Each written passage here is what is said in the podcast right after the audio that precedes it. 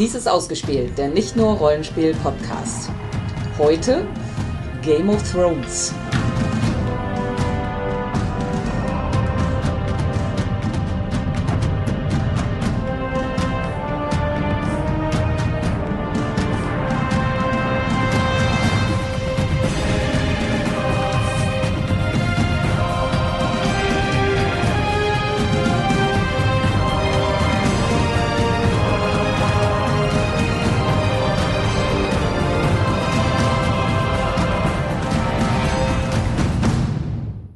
Mein Name ist Sandra und mit mir im virtuellen Studio sind. Oh, ich bin das nicht gewöhnt. Ähm, ich leite sonst immer ich so ein. Äh, ich bin Ron. Und, Und ich dann bin haben wir noch? Fabian. Und den Night King. Ach nee, ich bin ja schon tot. Äh, Jens. Vala Mogulis. Das ist schön, dass du das sagst, bevor wir sagen, dass es irgendwie eine ähm, Spoiler-Bereich-Geschichte ist, Jens. Wieso der Night King war ja schon immer tot. Die lebenden Toten. Das stimmt. Äh, äh, ja. Technicality, Technicality. Ja, das sind die besten Gewinne. Dazu später mehr. Äh, so, erstens wollte, wollte ich noch gesagt haben, dass wir einen Gast haben, weil Benjamin noch nicht so weit ist mit der Serie. Deshalb haben wir uns Fabian Ja, dazu und wir haben ihn geholt. getreten, aber Ja, und ansonsten äh, ist diese Folge dunkel und voller Spoiler, so inklusive äh, der Bücher und sämtlicher Sekundärwerke und ähnlichem. Das einmal vorneweg. Vor allem, vor allem auch der erwachsenen Ausmalbücher. Die muss man ausgemalt haben, um die ganze Handlung verstehen zu können. Ich ich hoffe, ihr habt das vorbereitet. ähm, nein. Aber ich lasse es jetzt einfach mal auf mich zukommen. Also so in vielen roten Farben, weißen Farben für viel, viel Schnee, der nicht da war und so weiter. Ähm, ja.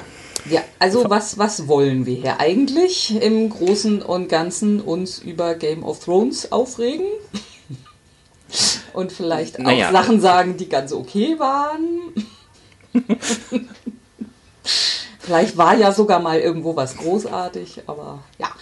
Im, Im Prinzip gibt es ja fünf Stufen der Trauerbewältigung. Also Phase 1 ist das Leugnen, Phase 2 der Zorn, Phase 3 das Verhandeln, Phase 4 die Depression und Phase 5 die Akzeptanz. Ich denke mal, wir kreisen irgendwie, springen wild hin und her zwischen diesen einzelnen Phasen. Phase 1 haben wir wahrscheinlich alle hinter uns. Also die leugnen es nicht mehr. Es ist so schrecklich, wie es ist. Und ähm, oder hat da jemand eine andere Meinung? Habe ich das überhaupt zu Ende geguckt? Ich weiß es gar nicht mehr. Wir legen mal kurz eine Pause ähm, ein, damit Fabs das nachholen Nein, kann. nein, ich leugne nur. Nicht, dass er eine posttraumatische Episode hat. Oh, oh, okay, bleiben wir beim, beim Verhandeln. Sandra kann noch ein bisschen Zorn rausgeben. Ja, mal, und, mal gucken. ähm, Ich, ich steigere mich bestimmt wieder rein, wenn ich jetzt gleich erstmal anfange. Viel, viel spannender finde ich ja, dass wir heute Fabs zum ersten Mal über eine andere Fernsehserie als Buffy hier reden hören, oder? Nee, das stimmt jetzt auch nicht. so. Ich habe bei Volker ganz viel über andere Sachen ähm, geredet, ja. Ja, ist mir schon aufgefallen, bestimmt. Aber das, Mach meinen Gag kaputt. ah, das macht nichts. Ist alles, alles okay. Äh, äh, Achso, das, aber das war jetzt eigentlich die Einleitung für den, deinen kleinen Werbeblock, Fabs. Also erzähl noch mal kurz, was du sonst machst, ich, wer du bist. ich mache sonst den äh, Once More with Feeling Podcast zusammen mit der Petra.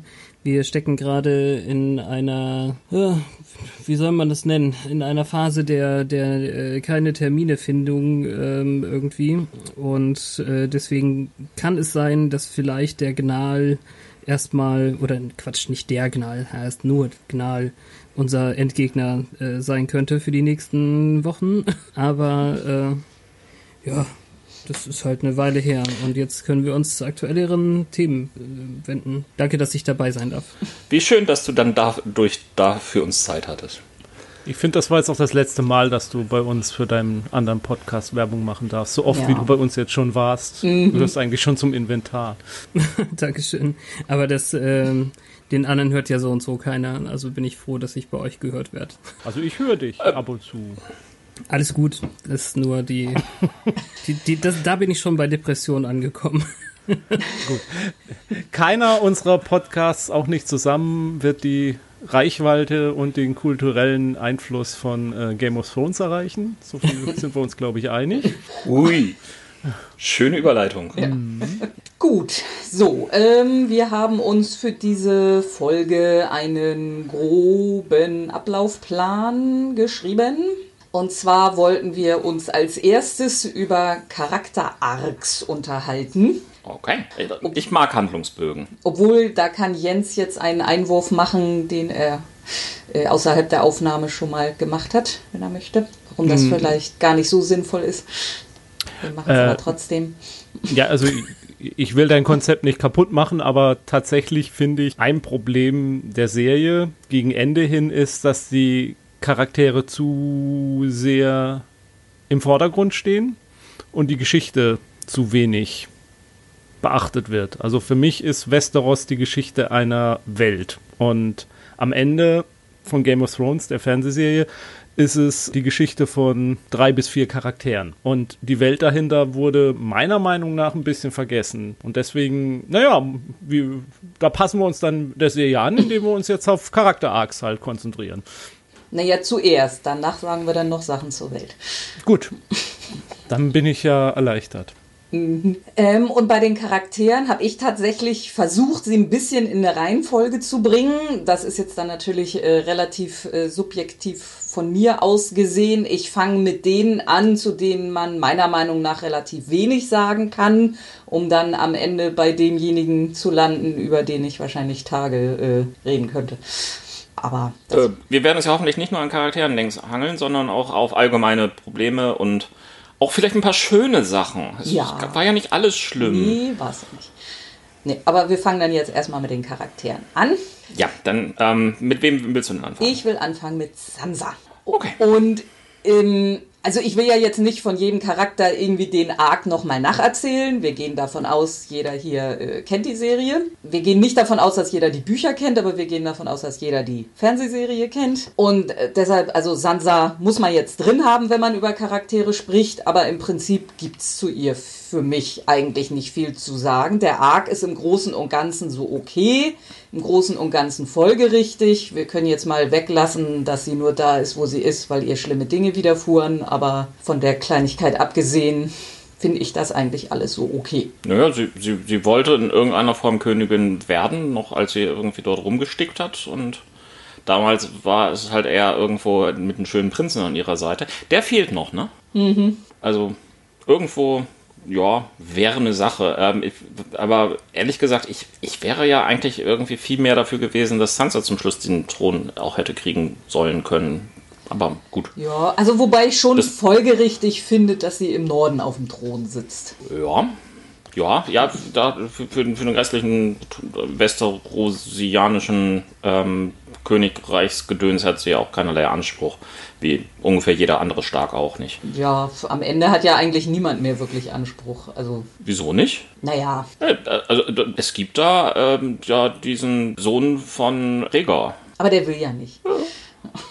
Ja, ja. Nur weil er nicht will, dann, dann heißt noch lange nicht, dass er keinen Anspruch hat. Also äh, eigentlich ist ja am Ende, um da mal einen anderen Charakter vorwegzunehmen, das der einzige entscheidende Kriterium, warum jemand jetzt zum König berufen werden will, weil er es nicht will. Da, deswegen ja, ist er geeignet. Ja. Mhm. Ähm, äh, du hast das jetzt kurz mal erwähnt, ich kann das so nicht stehen lassen. Ich finde Sansas Arc ziemlich arg, weil ich finde diese Sache mit der Vergewaltigung und dass sie das zu der Person gemacht hat, die jetzt fähig ist zu regieren und diese Szene mit dem Hund da in der, ist das die drittletzte Folge, glaube ich, wo sie dann sagt, no, ist schon gut, dass mir das alles so passiert ist, weil jetzt bin ich ja eine starke Frau. Ich finde das schon extrem aua. Tut mir leid, also da kann ich nicht drüber weg.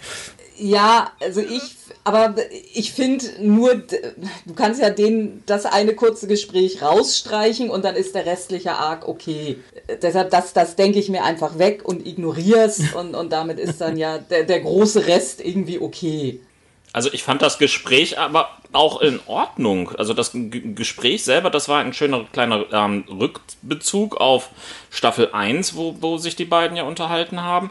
Und ähm, ja, die, die, die Sache, dass, dass ihr mit der Vergewaltigung und so weiter passiert ist, das wird ja meiner Meinung nach nicht so explizit dort erwähnt ähm, sondern es ist ja auch noch all das andere, was ihr widerfahren ist und wo sie gelernt hat. Sie hat ja bei, von Peter Baelish gelernt, sie hat von ähm, Tyrion gelernt. Das und ja, also das gehört halt auch alles dazu. Sie, sicher, sie hat von schlechten Leuten was gelernt, aber sie hat gelernt. Ja, äh, will ich jetzt gar nicht widersprechen, aber ich finde, das macht es umso schlimmer, dass es überhaupt da ist, weil es nicht mal eine Notwendigkeit hat, weil das, was du genannt hast an Beispielen, das hätte ja ausgereicht, sie zu der Person zu machen. Also, dass man es dann überhaupt erwähnt, dass es nicht überhaupt auftaucht. Also, nee, ich, ich kann damit nicht so gut um. Ähm, okay. Ich finde, es ist da eine Formulierungssache. Also, sie sagt tatsächlich explizit irgendwie, sie ist so, wie sie ist, wegen der äh, ganzen schlimmen Sachen, aber eigentlich ist sie so trotz der ganzen Sachen. Also sie hat sich äh, mhm. über diese Hindernisse hinweg zu einer guten Person entwickelt, äh, abgesehen vom ja doch ziemlich blutrünstigen Racheakt gegen Ramsey, äh, der das bestimmt verdient hat, äh, würde ich jetzt einfach mal so denken, ist sie ja eigentlich immer äh, trotzdem fest bei den Guten gewesen. Dass sie voll die Petze ist, sei dann nochmal dahingestellt. Kindersünden sein Verziehen. Nee, jetzt. Ja, und am Ende petzt sie gleich wieder. Ja, eben. sie stehen vor dem, vor dem heiligen Godswood und schwören, dass sie das keinem erzählen. Dann geht sie zu Tyrion und sagt, du, weißt du, was ich weiß? Okay, gut, ich nehme es zurück. Und dann ist sie auch noch ziemlich respektlos gegen ihren Onkel ganz zum Schluss gegenüber, als sie ihn irgendwie zusammenstaucht, weil ja. dieser irgendwie anfängt, seinen Anspruch auf den Thron irgendwo äh, darzulegen. Ja, der über das, den können wir nachher noch ganz am Ende mit der äh, Thronszene äh, reden. Da habe ich auch noch so einiges sozusagen. aber das ähm, glaube ich. Ja, aber, okay. Mach, machen wir okay, mal weiter, äh, bevor wir jetzt schon hier ja. eine halbe Stunde über den Charakter diskutieren, über den ich eigentlich gar nicht viel sagen wollte. Tja, so. andere Meinung. Ja, nee, also, das ist ja auch klar, sonst hätte ich die Sendung ja alleine machen können. Also, also ich finde, sie hätte ganz Westeros regieren sollen am Schluss. Aber gut. Okay. Hm. Da bin ich sehr, sehr ähnlicher Meinung. Also ja. Ja, also im Herzen will ich auch sie und Tyrion zusammen auf dem Thron haben. Also das wäre mein Wunsch, aber. Nö, Tyrion kann. Na ja, gut. Oh, naja. Okay, so, weiter geht's. so, zweiter auf meiner Liste ist äh, Jorah Mormont. Ja, ähm, und? Ist im Großen und Ganzen für mich auch okay der Arc. Eine kleine Szene, die ich sehr vermisst habe, ist, dass äh, seine, ja, was ist sie denn eigentlich? Nichte? Großnichte?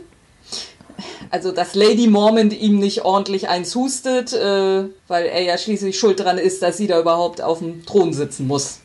Wegen seiner, weil er sich hat verbannen lassen und das hat mir irgendwie gefehlt, die Szene. Äh, also Leanna Mormont meinst du, diese ja, nette ja. kleine äh, Lady? Mhm. Ja. ja, ja. Hatten die überhaupt irgendwo miteinander Szenen? So richtig? Eigentlich ähm, kaum, ne? Ja, doch. Also sie hatten einmal kurz, kurz vor der Schlacht hatten sie eine Szene. Da haben sie miteinander gesprochen. Und da hat mir dann, dann äh, das gefehlt, dass sie das nicht mal miteinander ausdiskutiert haben. Ja.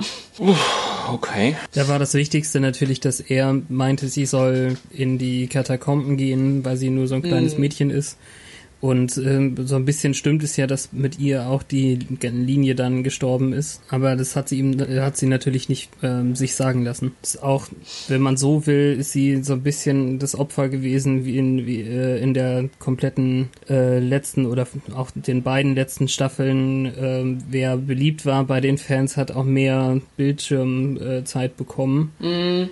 Äh, mhm. Sonst hätten, müssten wir über Bronn irgendwie gar nicht mehr reden. Ja, ja.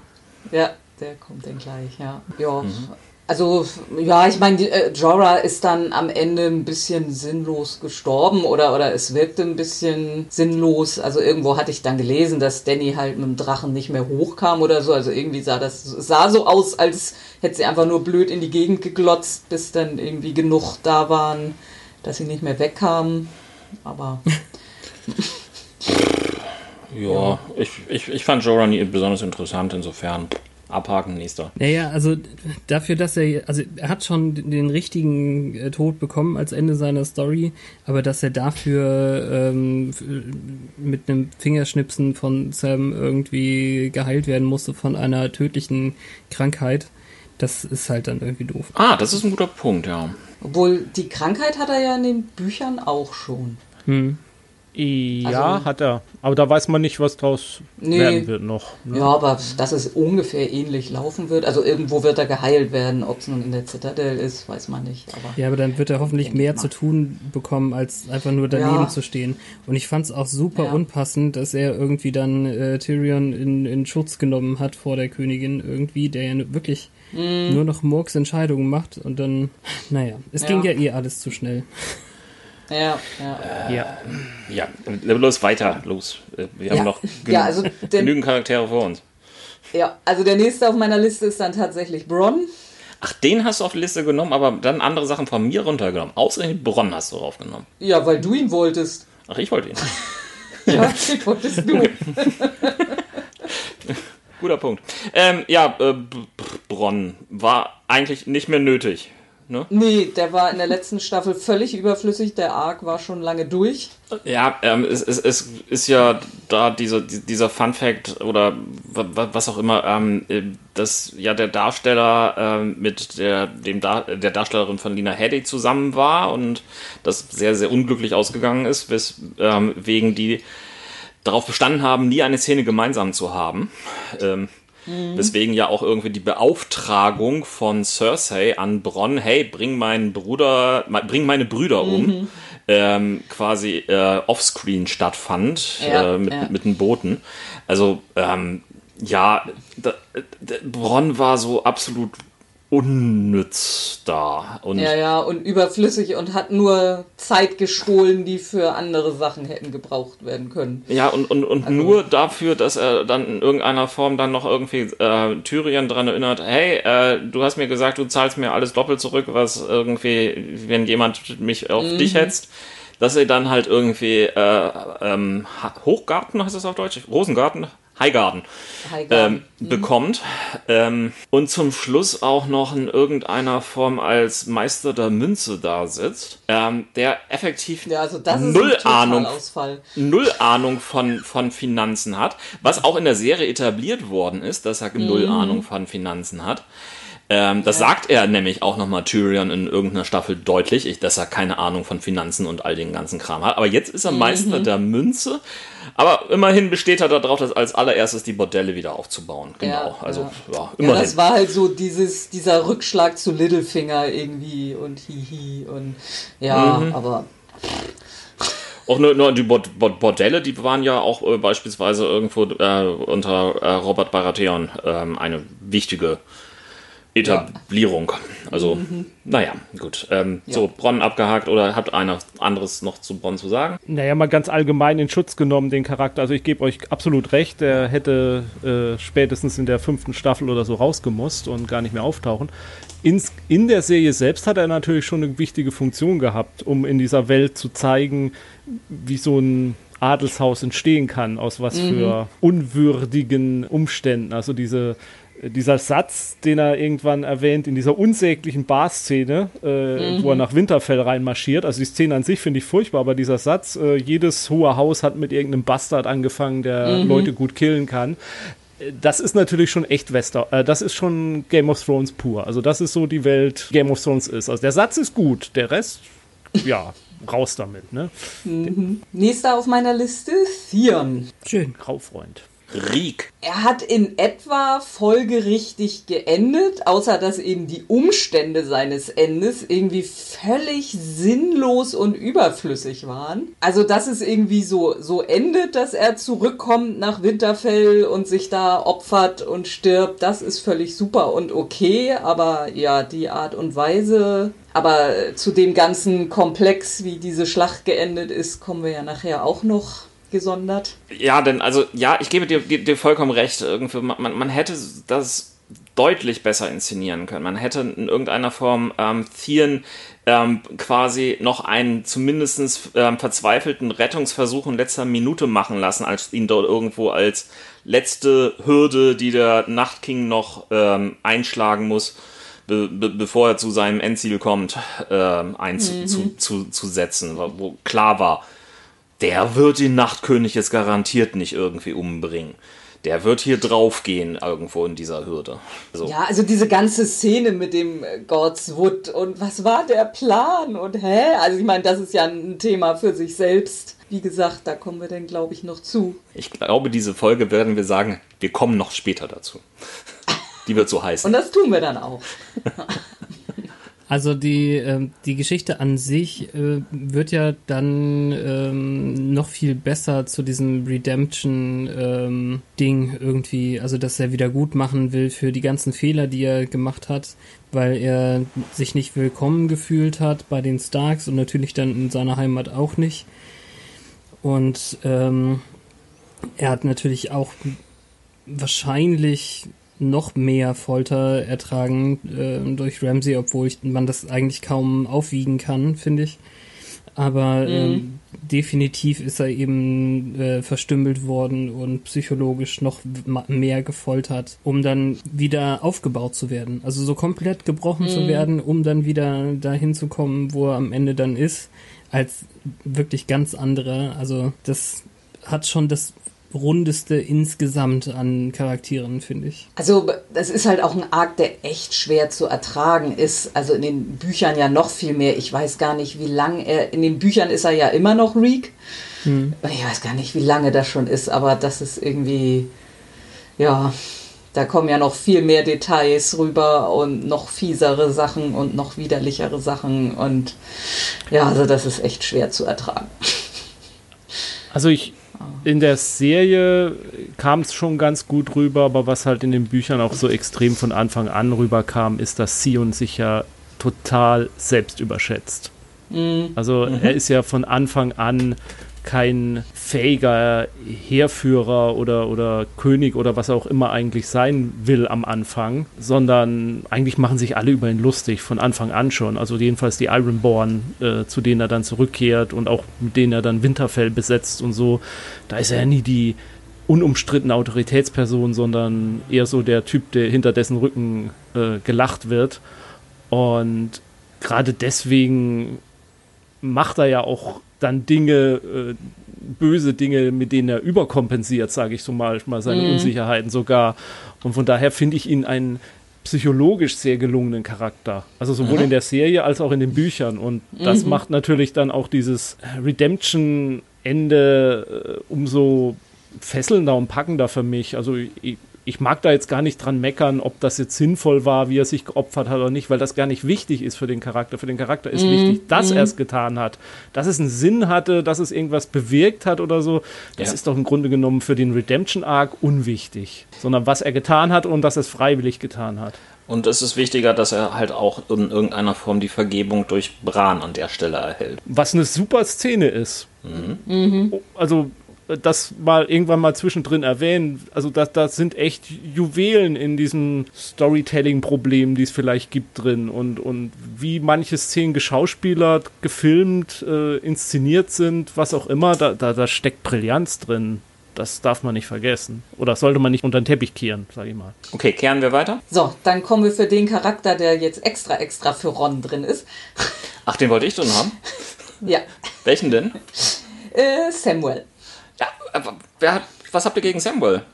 Das, ich habe überhaupt nichts gegen Samuel, aber sein Arc ist ohne jede Überraschung äh, und äh, okay, so wie er ist. Aber also ich persönlich habe da nicht viel zu, zu sagen. Es ist schon also, sehr überraschend, dass er am Ende irgendwie eins der höchsten Ämter hat, obwohl er nicht eine einzige Kette schmieden durfte. Äh, ja, und vor allem äh, kann er ja als Majester eigentlich auch nicht verheiratet sein also ich meine, er konnte vorher äh, als Nachtwache auch schon nicht, nicht mit einer Frau zusammen sein, das hat ihn da auch nicht gestört. Aber. also, Der Kerl gehört in den Knast. Ja, eigentlich schon. Eidbrecher, zigfach. Ja. Ja, also dass er am Ende jetzt, also Grand Maester finde ich auch, das ergibt überhaupt keinen Sinn. so, also Berater ja, aber das äh, als Grand Maester, nee. Also das das geht einfach nicht. Also nach allen Regeln, die die Majester haben, kann das nicht sein. Aber nun denn. Ja, aber grundsätzlich, äh, sein Arc ist sicherlich in irgendeiner Form vor, vorhersagbar. Aber er hatte seine wunderschönen Momente, die ich sehr geschätzt habe, auch in der Serie. Sicherlich, er ist in irgendeiner Form eine Identifikationsfigur von George R. R. Martin wahrscheinlich selbst der klar dort irgendwo so einen etwas giegigen, ähm, gebildeten, geschichtensüchtigen ähm, Typen geschildert hat, der ähm, sich da in irgendeiner Form durchkämpfen muss und auch durchaus irgendwo an ein, zwei Stellen halt in sehr gefährliche Situationen kommt. Was mir nicht so sehr gefallen hat, ist, dass er dann in irgendeiner Form tatsächlich noch irgendwo in dem Kampf gegen den Nachtkönig irgendwie angetreten ist und das auch noch problemlos überlebt hat. Ja, äh, Sam ist einiges, aber kein wirklicher Kämpfer. Aber ja, äh, trotz allem, ähm, ich mag ihn. Deswegen wollte ich ihn drin haben. Einfach nur, weil ich ihn mag. Na gut. Also, ich finde halt äh, am Ende in der letzten Staffel, da ist er halt nur noch da, um eine Funktion zu erfüllen. Mhm. Und die einzige Funktion ist, zu John hinzugehen und ihm zu sagen, du, pass mal auf, äh, das ist dein Vater, das ist deine Mutter. Und ähm, mhm. das ist seine einzige Funktion in dem Plot.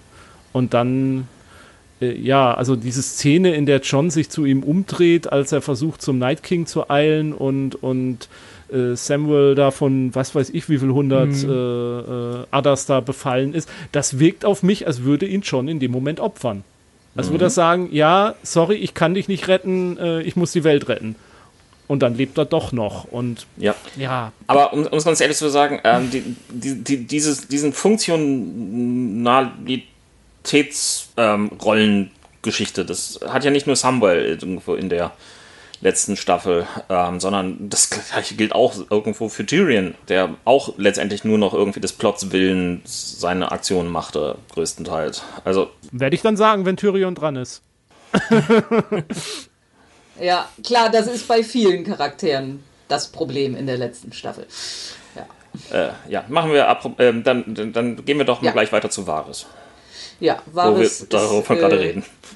Ja, ist, ist auch genau so ein Punkt. Ne? Also war mal der absolute Meisterspion, der überall, also der ein riesen Netzwerk hatte, der alles wusste. Äh, und, und an Dennerys Seite ist er irgendwie auch ein ziemlicher Versager. Und irgendwie all seine Fähigkeiten sind weg, sein Netzwerk ist weg.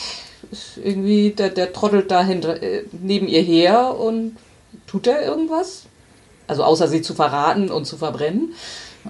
Er kommt auf die grandiose Idee, irgendwie äh, Zettel mit der, der, der Wahrheit zu schreiben und irgendwie zu versenden, was effektiv null ausgemacht hat in der Serie, mhm. außer ihn irgendwie zum Tode zu verurteilen.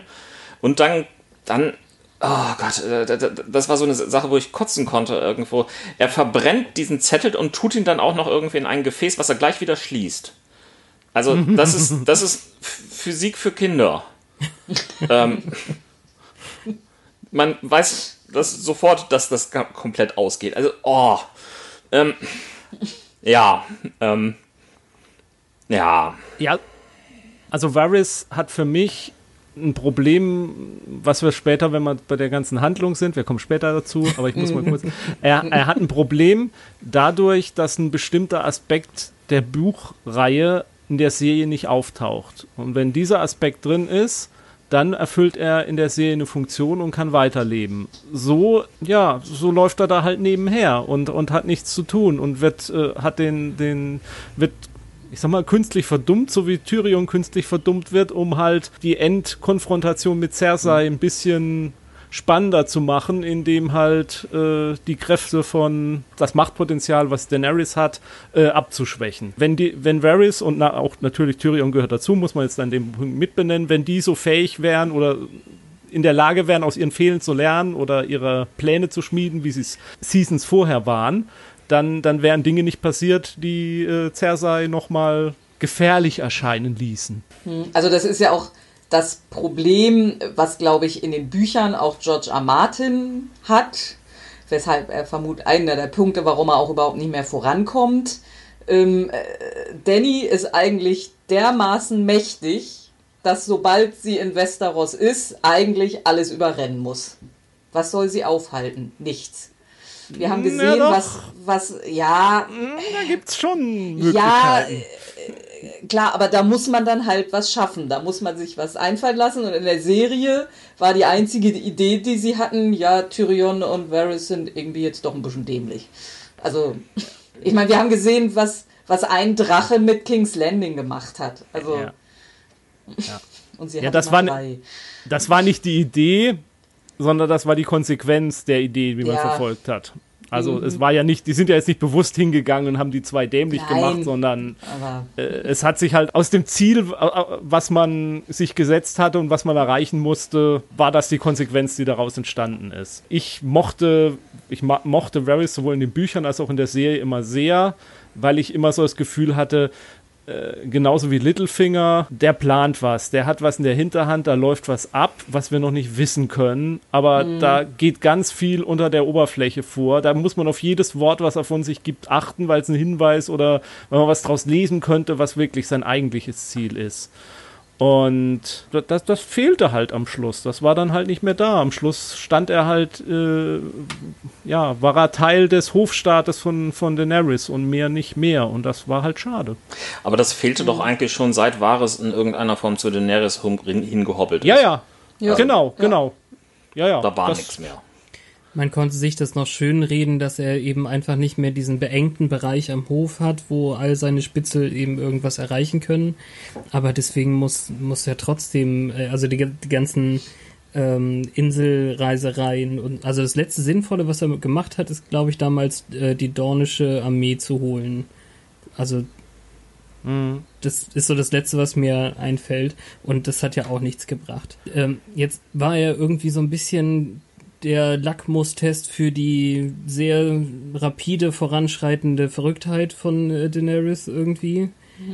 Aber ähm, diese Funktion habe ich ihm halt so gar nicht mehr abgekauft an, an der Stelle, weil er eben nicht mehr konsistent geschrieben war. Also hätten wir äh, das über längere Zeit gesehen, dass, dass sie eben so abdriftet und wirklich nur brutal ist, ohne wirkliche Not und äh, dann eben ohne Berater, wäre das, ähm, wäre das alles weniger problematisch geworden. Ja, aber ähm, auch wenn wir jetzt ein bisschen springen, ich bin der Meinung, wir müssen jetzt gleich auch mit über Tyrion sprechen. Sorry, Sandra, wenn ich dich jetzt durcheinander ja, ist, ist, ist sehr ähnlich wie, wie mit Varys, ja. Ja, weil ja auch, auch, auch Tyrion ja einfach ähm, nicht mehr er selbst war und ähm, das eigentlich schon seit, seitdem ihn irgendwo diese Kon Kontrolle von, ach, wie auch immer da dieses, diese, diese Sklavenbucht oder was das war, äh, aus dem, äh, Slavers Bay. Ja, genau, ähm, aus den Fugen geraten ist. Ähm, das hätte eigentlich irgendwo rein vom normalen Narrativ dazu führen müssen, dass er irgendwo seine Fehler erkennt und daraus wächst. Tat er aber nicht. Danach äh, ist er nur rumgestochen und ähm, hat ähm, schlechte Tipps gegeben und durfte sich noch in irgendeiner Form darum kümmern, ähm, seine ähm, Familie vielleicht doch noch irgendwie sehnsüchtig irgendwo äh, umarmen zu wollen oder helfen zu wollen oder Ja. ähm, Also, also das, das mit Jamie, das finde ich prinzipiell okay, dass das Verhältnis zwischen den Brüdern, äh, so, das war auch immer eng, wurde auch immer als eng beschrieben, aber dass er am Ende glaubt, dass mit Cersei noch irgendwas zu machen ist, also das ist, also da, da fehlt ihm dann irgendwie jeglicher Zynismus, da ist er da plötzlich so herzensgut und, und voller Hoffnung und das nach allem, was er erlebt hat, also Ja, wobei das, das, wie gesagt, ist noch meiner Meinung nach einigermaßen okay. Er hat da halt in irgendeiner Form einen, einen, einen blinden Fleck. Er hat ja auch sehr lange gebraucht, um irgendwie ähm, zu verstehen, was mit, mit Tivin da ist und er wurde ja auch in irgendeiner Form sehr enttäuscht irgendwie ähm, von, äh, jetzt hätte ich fast einer Hure gesagt. Shay. Danke, Shay. Shay. Ja, er, er ist vielleicht ein guter Stratege, aber absolut kein guter Menschenkenner. Nee, das würde ich widersprechen. Also, ich finde, sein Verhältnis zu Cersei war ihm immer klar. Und dass ihn Cersei hasst und, und dass sie ihm nie verzeihen wird, dass sie ihm die Schuld für den Tod ihrer Mutter gibt und allem Möglichen. Das, nee, also ich sehe es nicht, wie er es in irgendeiner Form denken konnte, irgendwie mit Cersei zusammenzuarbeiten. Es, es gibt in der Serie durchaus mal ein, zwei Szenen früh, wo man so das Gefühl hat, da ist noch was zwischen denen, aber zu dem Zeitpunkt in der Serie, wenn wir in der achten Staffel sind, äh, nee, also das sehe ich nicht mehr. Und, und, und, und ich finde schon, dass Tyrion, wie du sagst, er hat seine blinden Flecken, was Frauen angeht, die er liebt. Aber nicht, Cersei liebt er nicht und da hat er keinen Flintenfleck. Nicht, im, nicht, nicht in meiner Vorstellung der Geschichte. Gut, deine Vorstellung kann ich schwer beeinflussen. Ja, das, nee, deswegen, mhm. deswegen mache ich es ja als Ich-Botschaft auch. Danke, sehr psychologisch wertvoll. Wunderbar. Ich hätte auch eine Ich-Botschaft. Äh, oh. Ich hätte es tatsächlich gut gefunden, wenn, äh, als er versucht hat, mit äh, Cersei vor, den, vor dem Tor zu reden, wenn die ihn einfach über den Haufen geschossen hätten. Das wäre mhm. auf jeden mhm. Fall noch ein schockierender, guter Schluss gewesen für ihn. So bin ich auch eigentlich enttäuscht. Ja, aber das wäre dann eigentlich auch eine sehr, sehr schöne Geschichte gewesen, um, um ähm, ähm, Dannys äh, Weg zum Wahnsinn irgendwie besser zu mhm. ebnen. Also es, es, es hat, hat, so viele Chancen gegeben, die sie hätten besser machen können. Ja. Oh Gott, äh, ich springe. Sorry. Ähm, wir, wir, waren bei Tyrion. Nee, ist, ist okay. Also ja. ich bin auch absolut glücklich damit, dass Tyrion überlebt hat. Im Herzen, sag ich mal. Aber im Kopf finde ich auch. Also da wäre wär eine richtig geile Möglichkeit für einen Schockmoment gewesen. Genauso zum Beispiel auch wie mit ihm und Sansa in der Gruft unter Winterfell. Also mhm. auch das wäre eine super Gelegenheit gewesen, wenn die beiden sterben, vielleicht noch den Rest der Leute in der Gruft dabei beschützen. Das wäre ein absolut heftiger Überraschungsmoment gewesen. Eben in, so wie wofür die Serie ja mal berühmt war. Ja. Und solche Momente haben halt einfach völlig gefehlt. Diese, es sind die Leute gestorben in ungefähr den Situationen, äh, in denen, so wie man es absolut erwartet hat. Ja. Ja, und, und der Unterschied ist ja ein bisschen zwischen Buchtyrion und, und Serientyrion. Also der Buchtyrion ist ja bei weitem nicht so nett mhm. wie ähm, der ist, also reden wir mal nicht, wenn, wenn man drüber nachdenkt, was der, äh, der Serien-Tyrion tatsächlich alles gemacht hat, dann muss man eigentlich auch drüber reden, dass er nicht so nett ist. Wir haben, ein, wir haben ihn ein, zwei Leute ermorden sehen. Aber, also ich sehe den, den, den, also äh, sollte die Buchhandlung mal kommen und den Tyrion, der dann nach Westeros kommt, den sehe ich nicht als den, den, den Menschen, der mäßigend auf Daenerys einwirkt. Den sehe ich eher als denjenigen, der mitzündelt, dass da mhm. bestimmte Häuser niedergebrannt werden und so. Also den sehe ich nicht als Stimme der Vernunft. Och, den, ach, ich finde den Serientyrion schon, schon deutlich netter. Ja, ja, sag ich ja.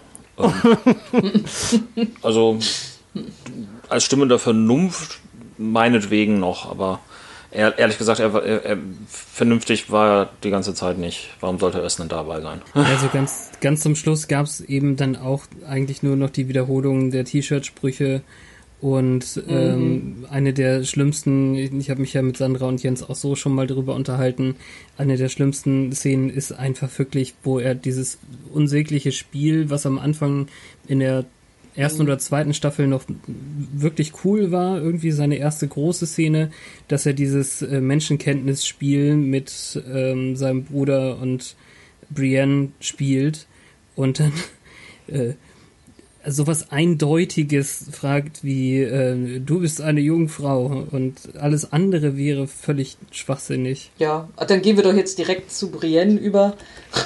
ja, okay. Wenn wir da jetzt gerade sind. Oh. Ähm, Oh, Brienne. Ja, also Briennes Arc eigentlich total großartig, wenn diese beschissene Romanze nicht wäre. Och, also ganz, ganz, ganz ehrlich, Sandra. Ähm, es gab eine einzige wirkliche Szene, wo ich eine Gänsehaut in dieser sechsten Staffel habe, und das war der Ritterschlag. Ja, ja, ja der war ja, das perfekt. war aber auch keine Romanze. Ja, aber das der, der, der, der, führte dazu. Zwischen Kampf Brüdern. Ja, und das finde ich schrecklich, dass das zu einer Romanze führte. Das äh, führt das, macht das nämlich irgendwie eher so, als hätte er es gemacht, um, ins, um sie ins Bett zu kriegen. Ja, natürlich hat das er das nimmt gemacht. diesem Ritterschlag so viel weg. Na, natürlich hat er das auch gemacht.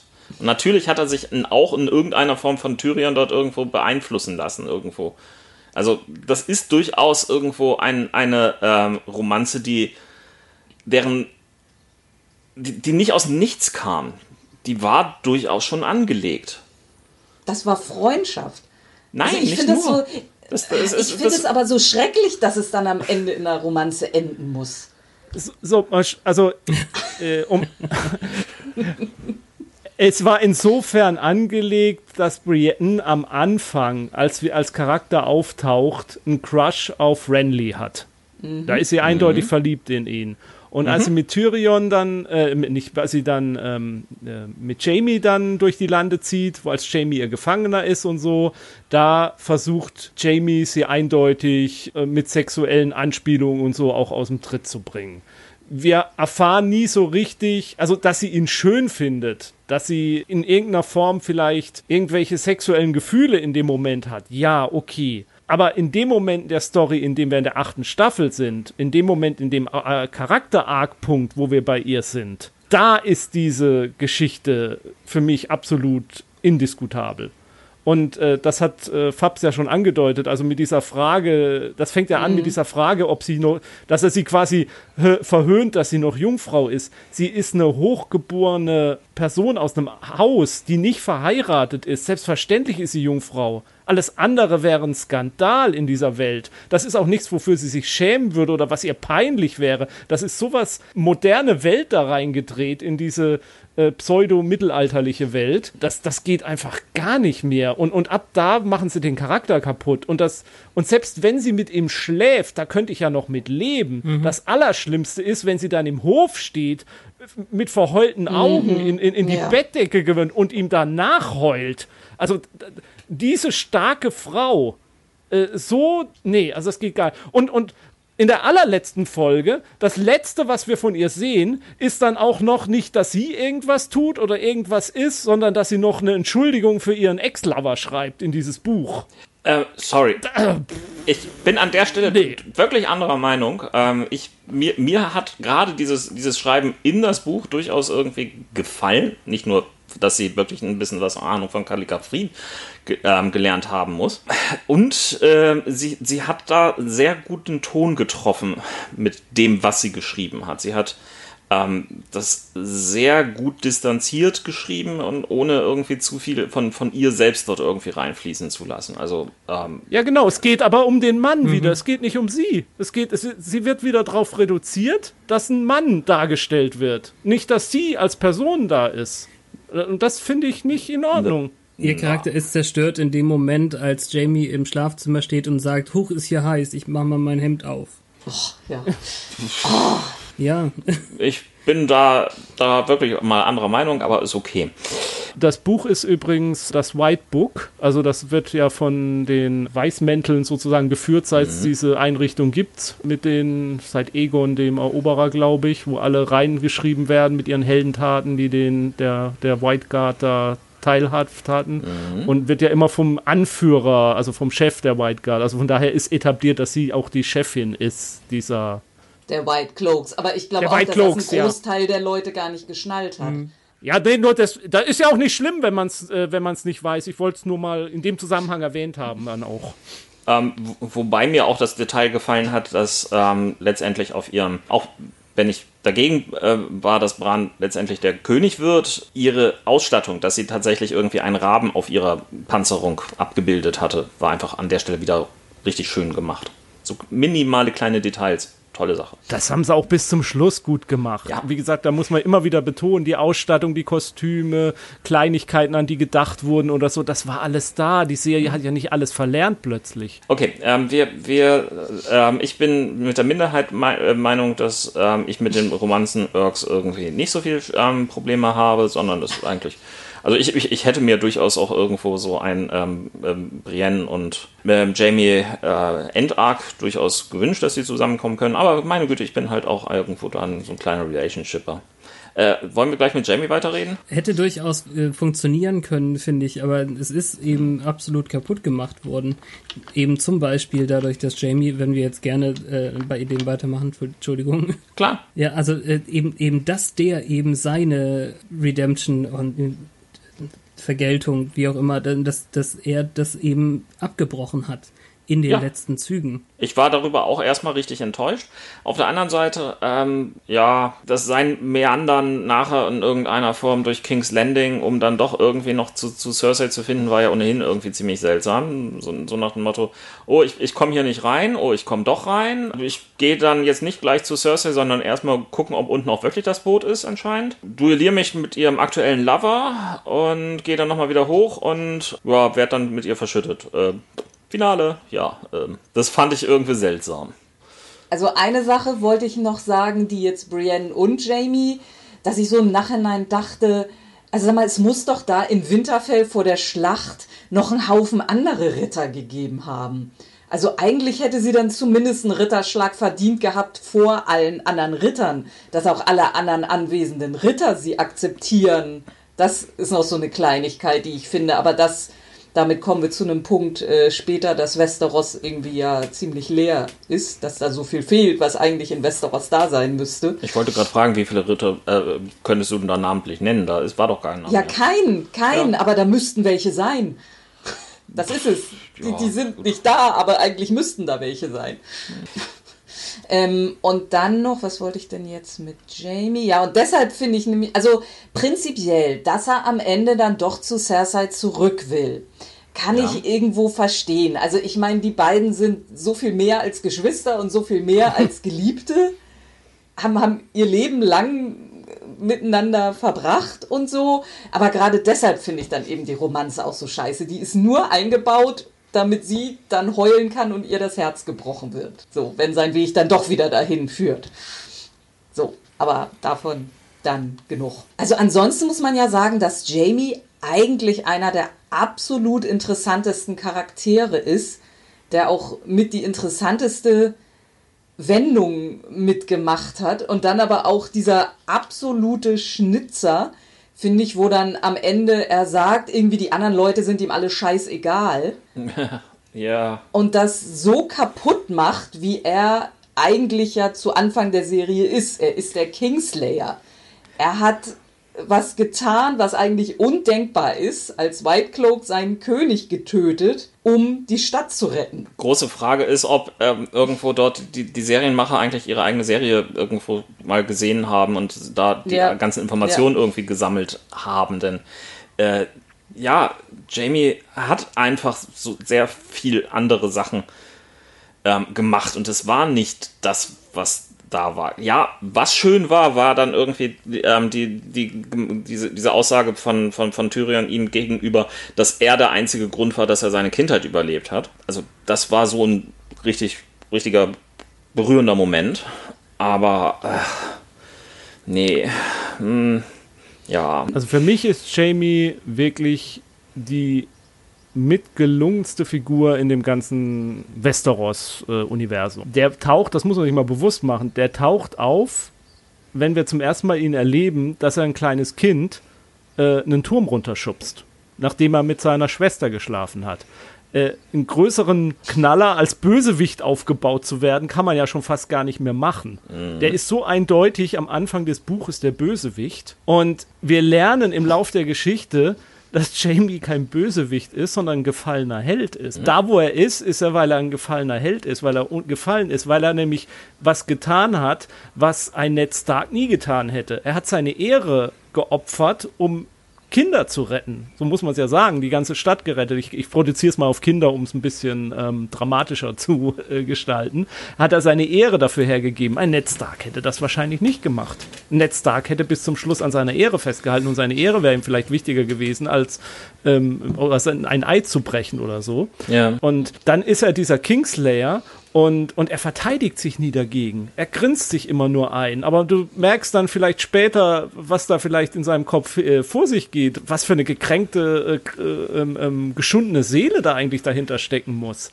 Das soll im Gottes Willen jetzt nicht unter, entschuldigen, was er Verbrechen dann da nachher geht. Aber und dann diese Entwicklung, die er macht auf dieser Reise, wenn er gefangen wird in der bei Nacht der Schlacht. Gegen Rob. Ach, wie hieß denn der? Rob, genau, wenn er dann gefangen wird und dann da zurücktransportiert wird, wenn er dann in die Grube springt, um Brienne zu retten, wo er sich ja auch wieder opfert. Er müsste das ja nicht tun.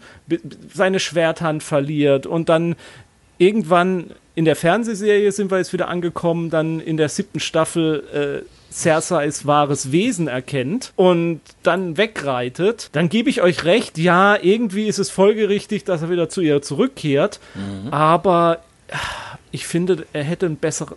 Dennoch, also diese Figur, diese literarische Figur, die ich so super spannend und interessant finde, irgendwie hätte sie doch ein besseres Ende verdient hm. als das. Aber ein tragisches Ende ist auch ein gutes Ende. Es ja, aber dann ist es mir nicht tragisch genug. Och, naja. Also auch wenn wir dann nachher zum Ende des Night Kings kommen, also so auf meiner Favori Favoritenliste, wer den Night King hätte töten können, sollen, müssen, ist Jamie ziemlich weit oben. Okay, den hätte ich da gar nicht. Also, Wäre einfach irgendwie, ja, weil es eben eigentlich vielleicht gar nicht einerseits nicht so richtig verdient ist, so, aber irgendwie, ja, ich meine, das war mal der, der großartigste oder einer der großartigsten Schwertkämpfer und ja, das äh, kann man jetzt, äh, ob das gegen den Nachtkönig jetzt irgendwie überhaupt was bringt oder so, aber wäre auf jeden Fall wieder ein Überraschungsmoment gewesen. Dann aber nur, wenn unter Wobei das Ende des Nachtkönigs so auch ein Überraschungsmoment war, aber ja. Wenn, wenn unter der leicht zerbrechlichen Goldhand ein ähm, Drachenglasdolch gewesen wäre, Ja. dann, dann hätte Es ich. ist eine äh, Drachenglashand. Ja. So. Aber- nur, nur überzogen mit Gold. Also für mich wäre halt, ähm, und ich weiß, ich glaube, dass das Ende wäre jetzt auch nicht super originell, das will ich jetzt nicht behaupten, aber für mich wäre ein rundes Ende gewesen, wenn er am Ende Cersei getötet hätte, wieder mit dem Hintergrund, er muss die Stadt retten. Und, und er rettet wieder Menschenleben, indem er jetzt seine Liebe verrät und damals seinen Eid verraten hat. Äh, das wäre, finde ich, schon ein unglaublich emotionaler Moment gewesen, ähm, den ich gerne erlebt hätte. Ich will jetzt nicht behaupten, dass es sonderlich originell gewesen wäre und keiner hätte das so kommen sehen, um Gottes Willen nicht. Also das, die Vermutung, dass er in irgendeiner Form für Cerseis Tod verantwortlich ist, die war ja immer schon da. Aber ich finde, und, und man hat es halt nicht gemacht, weil es so viele geglaubt haben, aber ich weiß nicht, ob es ein guter Grund ist, nur weil es man, weil man manche Dinge vorhersieht, dass man sie nicht geschehen lässt. Das ist nicht unbedingt ein, wie sag ich mal, ein Qualitätsmerkmal, sondern das hätte, das hätte seinen Arc schon richtig rund gemacht, meiner Meinung nach. aber gab Ja, es die, ja, die das- wie heißt sie, Valankai-Prophezeiung auch in der Serie? Ich meine nicht. In sehr verschwächter, abgeschwächter Form.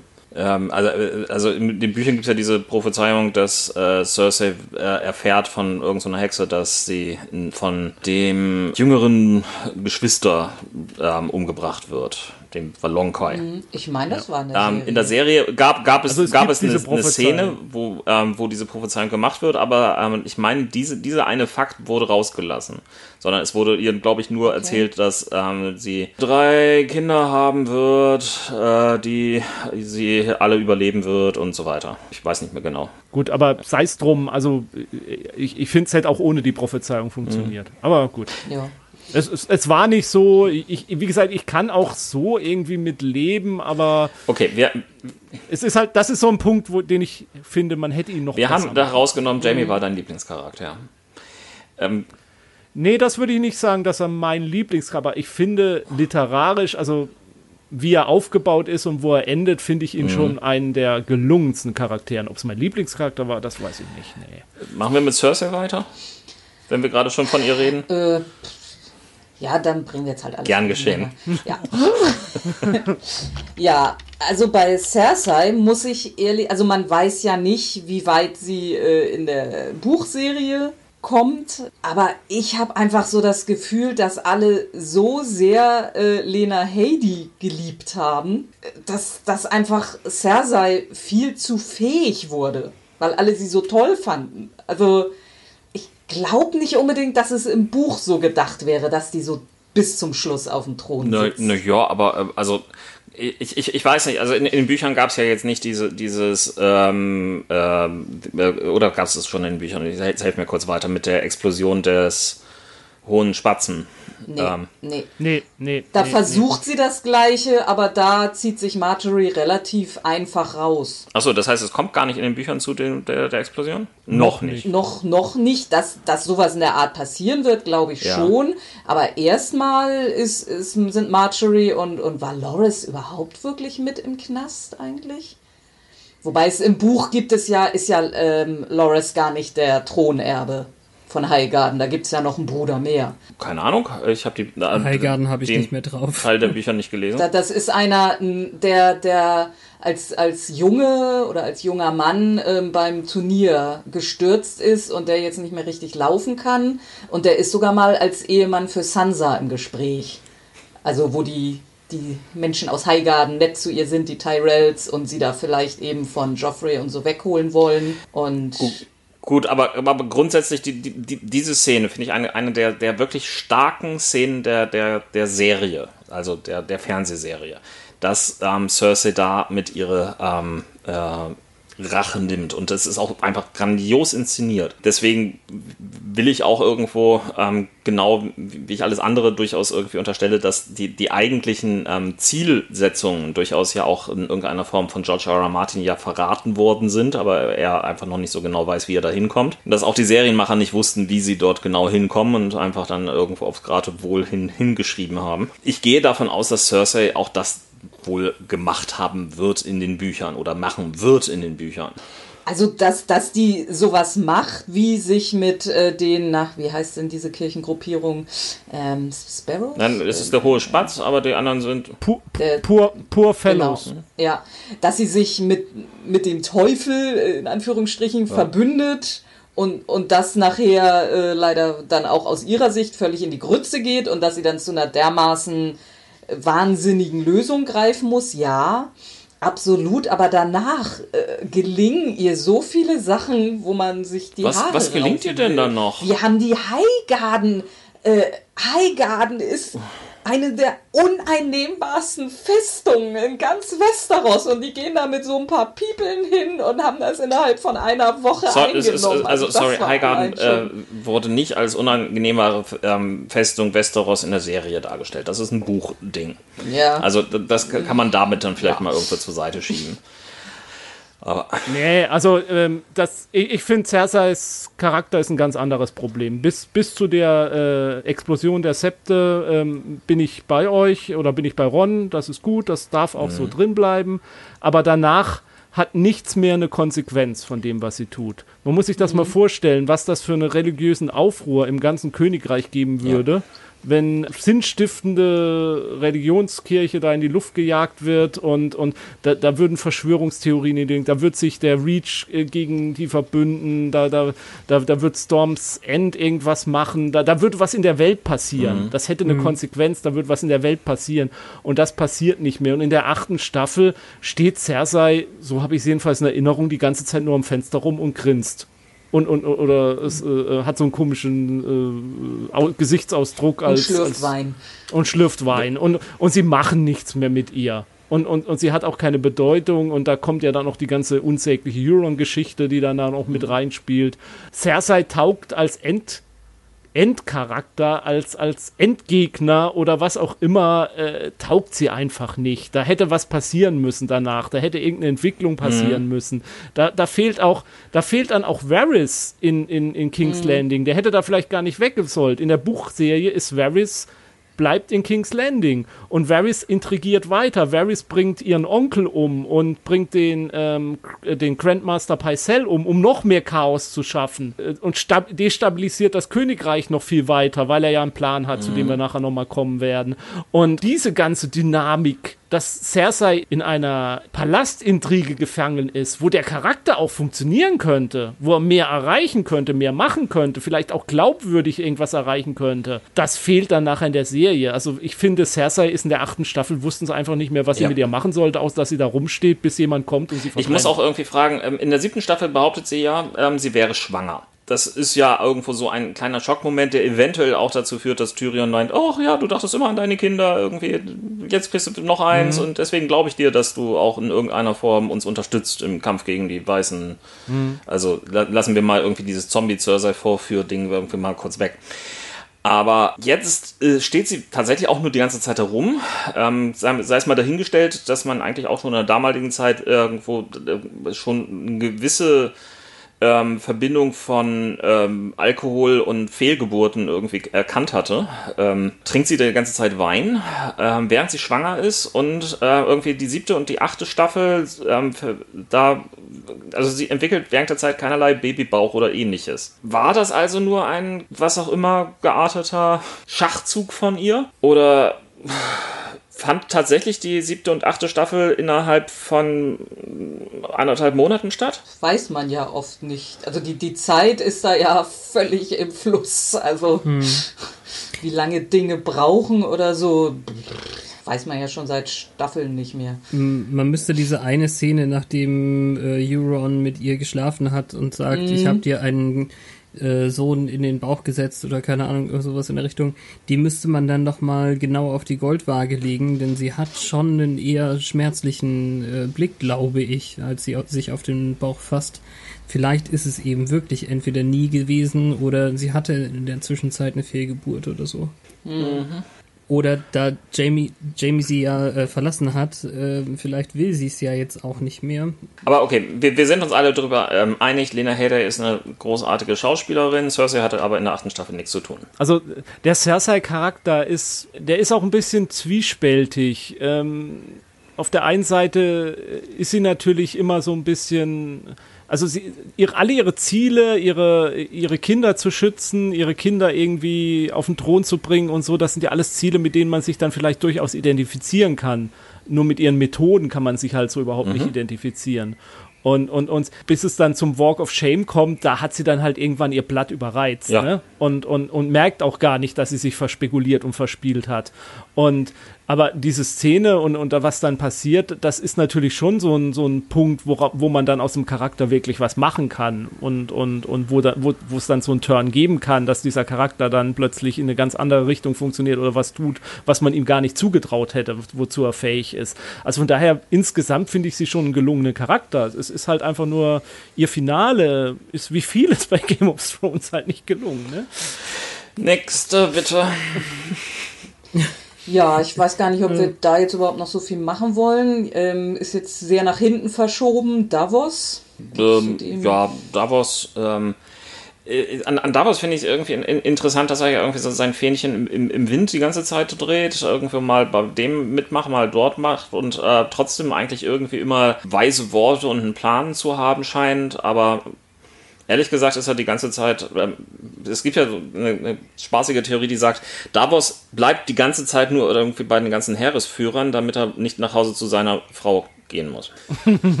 Davos war für mich genauso wie Sam eigentlich immer so eine Identifikationsfigur für den Leser, mhm. weil er so ein bisschen mhm. außerhalb dieses Ränkespiele stand und das von außen so ein bisschen beobachtet und kommentiert hat. Und von daher finde ich es okay, dass er weiter anwesend ist und in irgendeiner Form agiert, aber er wurde mir zum Ende hin einfach dann auch vielleicht ein bisschen zu schlau. Also ich mm. fand ihn immer nur als, als Beobachter, der beobachtet und manchmal vielleicht auch gar nicht alles kapiert, was in der Szene jetzt gerade, was jetzt gerade passiert ist, sondern ähm, ähm, vielleicht manche Sachen auch gar nicht so ganz genau geschnallt hat, was da jetzt gerade vorgegangen ist und was das für Auswirkungen haben kann. In der Funktion fand ich ihn immer gut und mochte ich ihn auch in der Serie. Dass er da am Schluss dann in diesem Rad mitsitzt, also, dass er, dass er Master of Ships ist, sogar, damit kann ich noch leben. Ja, aber dass er bei, ja. aber dass er bei diesem, bei der, bei der Königskrönung ja, mit dabei sitzt. Da hat er so da, nichts zu suchen. Ja, weiß ich auch nicht, was er da so Ja, aber äh, ehrlich gesagt, er, er, sitzt dort im Rat und ist irgendwo einer, der irgendwo in Staffel zwei, drei, vier oder so erst das Lesen gelernt hat. Also ja, aber gut, ist das jetzt nötig, um, um was über Schiffe zu wissen? Äh, ja, zumindest um irgendwo äh, die, die, die, ganzen Schiffsgeschichten irgendwie zu kontrollieren, zu steuern und so weiter. Es werden Botschaften hin und her ausgetauscht, es werden strategische Geschichten. Ja, aber nu, nu kann er ja auch lesen und schreiben. Und dafür hat er ja sein Personal. Ja, ja genau. ach, nächster bitte. Gehört wie gehört wie Bronn halt zu den Fan-Favorites und deswegen durfte er ja, mit weiter. Ist, ist, ist, ist, ist ein toller Darsteller, den, den, den, den lasse ich auch das ja. Telefonbuch mir vorlesen. Aber ich finde ihn nicht ganz so schlimm wie Braun. Ja, also ich, nee, ja. nee.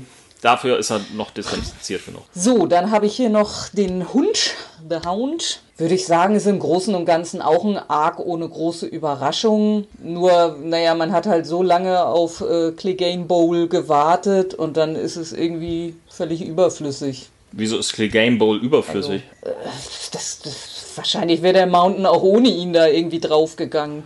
Ja, aber ähm, also, also, naja, sie konnten zumindest nochmal irgendwo mit, miteinander irgendwie einen Kampf auf, aus, austragen, gut ist und äh, er hatte so ein paar kleine Szenen, die ich, die, die, die ich nett fand. Allein schon irgendwo, ähm, dass der, der, der Mountain dann mal eben kurz ähm, den äh, seinen Erschaffer oder äh, seinen, seinen Fra ja. Dr. Frankenstein ähm, äh, der ihm nochmal einen Befehl gibt, einfach mal so kurz gegen die Wand wirft, dass er tot ist. Ähm, fand ich irgendwo schön klein und nett. Und die Tatsache, dass sie irgendwie dort stehen und ähm, Cersei im Hintergrund, ach ja, tapper, tapper, tapper, weglaufen kann. Ach, also ich, ich hatte an der Stelle zumindest ein bisschen Spaß. Ja, ich mag den Hound auch. Aber also, wie gesagt, im Großen und Ganzen war das jetzt kein Arc mit furchtbar großen Nö. Überraschungen. Nö war nicht. Er hat trotzdem echt gute Wendungen und Szenen irgendwie gehabt, dass er eben äh, da, wo wir ihn, glaube ich, im Buch verlassen haben, äh, versucht, ein anderes Leben aufzuziehen und das dann eben trotzdem nicht schafft. Ich weiß noch nicht so genau, müsste ich auch noch mal drüber nachdenken, wie das ist mit dem Lord of Light wie sehr mhm. mir das gefällt, dass er dann da mitgemacht hat. Und es gab ja eigentlich auch den Moment, wo er in den, ins Feuer blickt und äh, plötzlich auch Prophezeiungen äh, loslassen könnte. Mhm. Ja. So richtig dass er selber dran geglaubt hat, hab, hat man nie gemerkt. Er hat ja äh, bis zuletzt auch äh, Beric Dandarian irgendwie noch witzelnd irgendwie belächelt darüber. Ja. ja gut, aber er hat irgendwie aus dieser Prediger-Geschichte zumindest ansatzweise irgendwie so ein paar psychologische Tricks mitgekriegt. Er kann nämlich innerhalb von zwei Sätzen Aria davon überzeugen, ey, geh mal lieber nach Hause. ja, da kommen wir ja gleich zu. Sorry, ich, ich bin nur beim Springen, aber das ist nun mal auch eine Hundszene. Ja, äh, in den Büchern ist er ja am Schluss bei Lady Stoneheart. Das ist, glaube ich, so ziemlich seine letzte Ja gut, Szene. aber die gibt es halt nicht in der Serie. Aber nee, nee, nee, klar. Die. Gut, dann kämen wir jetzt zu den Final Five auf meiner Liste. Im zweiten Teil, meine lieben Zuhörer und Zuhörerinnen, geht es um die Welt. Bleiben Sie dran und hören Sie auch nächste Woche ausgespielt nicht nur Rollenspiel-Podcast über Serien und anderen Mist.